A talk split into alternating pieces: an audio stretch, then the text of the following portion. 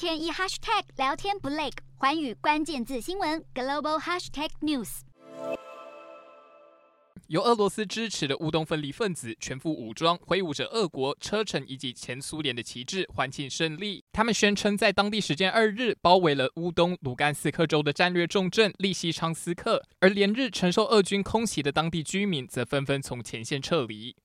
已在六月底拿下北顿内茨克的俄军，持续猛攻还在乌军掌控下的利西昌斯克。乌克兰总统顾问阿列斯托维奇表示，利西昌斯克周围虽有河流作为天然屏障，能暂时缓和俄军强烈的攻势，但俄军最近从北面渡河，导致城内战况越来越激烈。七月四日会是乌军能否抵挡俄军攻势最关键的一天。俄军若成功攻占利西昌斯克，就能在乌东顿巴斯地区大举推进，渐渐朝着夺取乌东全境的战略目标发展。而乌国总统泽伦斯基也向西方国家警告，俄军快速的在乌东地区扩张版图。而在俄军步步进逼之际，乌克兰空军仅存的战机也在各地战线进行反攻，空袭俄军部队，并在七月二日传回捷报，摧毁了二十辆俄军装甲车、十辆战车，还破坏两座野战弹药库以及自走炮阵地。这代表吴国军队虽撤守前线城市，却利用保存下来的战力顽强抵抗，等待反攻的机会。